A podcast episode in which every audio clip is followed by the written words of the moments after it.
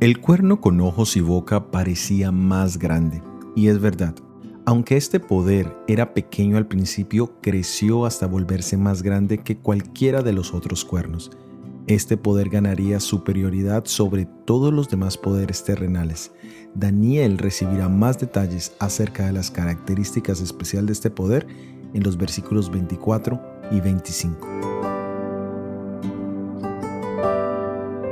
Una de las características del anticristo es que parece ser más grande de lo que es en realidad. Le gusta la ostentación y la vanagloria. Estas características están ilustradas en la primera epístola de Pedro, capítulo 3, versículos 3 y 4.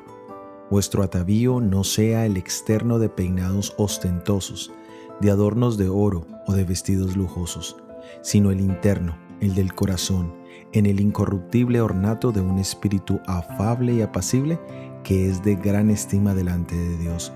La ostentación y la vanidad son la ruina de muchos hogares que permiten que estas características los tomen por completo. Muchos hogares viven en pro de conseguir los recursos financieros con el fin de parecer más ricos que sus vecinos y familiares.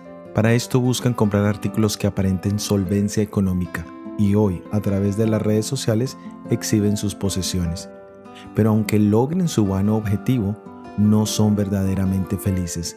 La verdadera felicidad nace de un corazón en paz con Dios. Hoy es el día de recibir un espíritu afable y apacible a través de Jesucristo. Soy Óscar Oviedo y este es el devocional Daniel en 365 días.